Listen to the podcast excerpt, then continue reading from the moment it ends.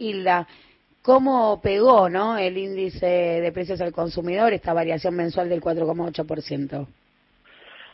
Hola, buen día.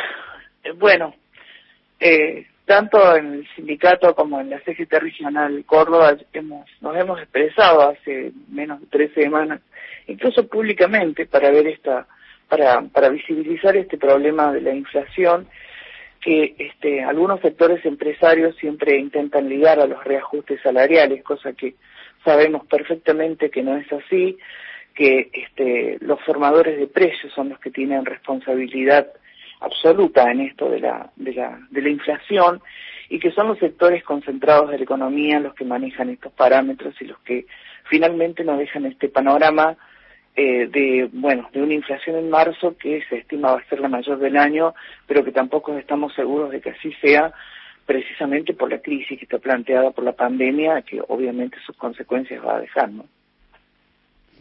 Hilda, ¿cómo te va? Sebastián Premisi te saluda. Y en relación a esto, digo, ¿cómo, digamos, ¿cómo están las actividades económicas en, en, en, la provincia en función de si hubo o no hubo recuperación de la pandemia? ¿Y cómo están las familias de los trabajadores y trabajadoras, no? Bueno, Córdoba este, no es una isla como, como se pretende presentar.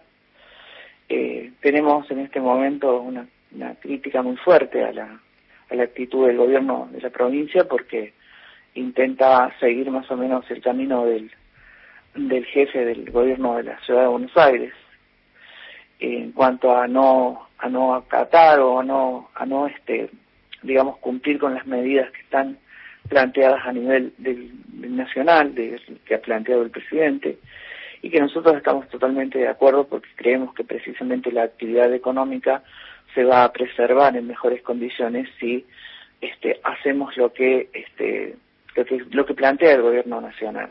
Eh, bueno, Córdoba tiene una preferencia, tiene un, es un gobierno que tiene un acuerdo con los sectores de, del agronegocio y del desarrollismo urbano.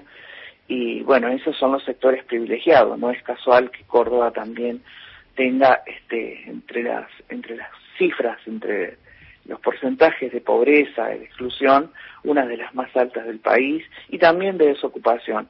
Es precisamente porque no solo por la pandemia, sino también por los cuatro años que ya sabemos que sufrimos la pandemia anterior, sino que además este, no existe en la provincia ni programas ni este, ninguna medida oficial tendiente a proteger especialmente a la pequeña y mediana empresa y a los puestos de trabajo. En Córdoba se han perdido, ya digo, no solo en la pandemia, sino desde antes, este, miles de puestos de trabajo que tienen que ver con este, industrias como la del calzado, como la textil, como la de la construcción, este, distintas actividades, molineros, algunas ligadas este, a, la, a la alimentación. Entonces, este, lo vemos con una gran preocupación. Vemos preocupación por la cuestión económica, pero también, en nuestro caso, este, por la actitud eh, del gobierno de la provincia. Hilda, antes de despedirte, no puedo dejar de preguntarte por cómo se vive, cuál es la experiencia ¿no? de ser una secretaria general de la Unión Obrera Cordobesa y secretaria adjunta de la CGT regional, siendo mujer, ¿no? En un ámbito predominantemente masculino, creo que sos una de las pocas secretarias generales que tiene eh, el movimiento obrero, ¿no? Sí, en Córdoba somos pocas, es verdad eso. A nivel nacional tampoco el panorama es muy alentador.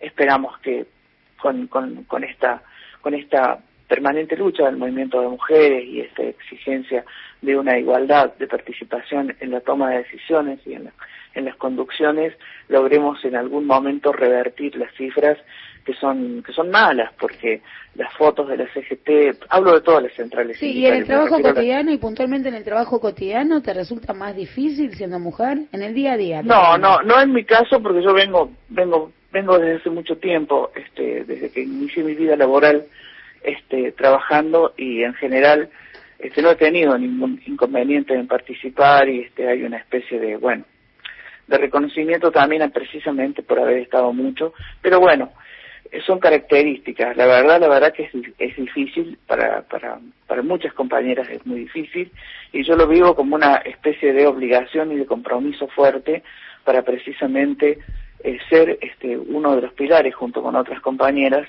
para alentar a las trabajadoras que están sindicalizadas y organizadas a participar en las en sus organizaciones y poder cambiar este este panorama ¿no? que, que, describía pero yo creo que con, con con el tiempo y con, con la actitud esta de compromiso y sobre todo porque está muy visibilizada la necesidad de participación en las organizaciones sindicales, también en las sociales, siempre yo lo agrego porque también ahí donde hay mayoría de mujeres tampoco las conducciones están, están representadas por ellas. Muchísimas gracias, Silvia, por compartir.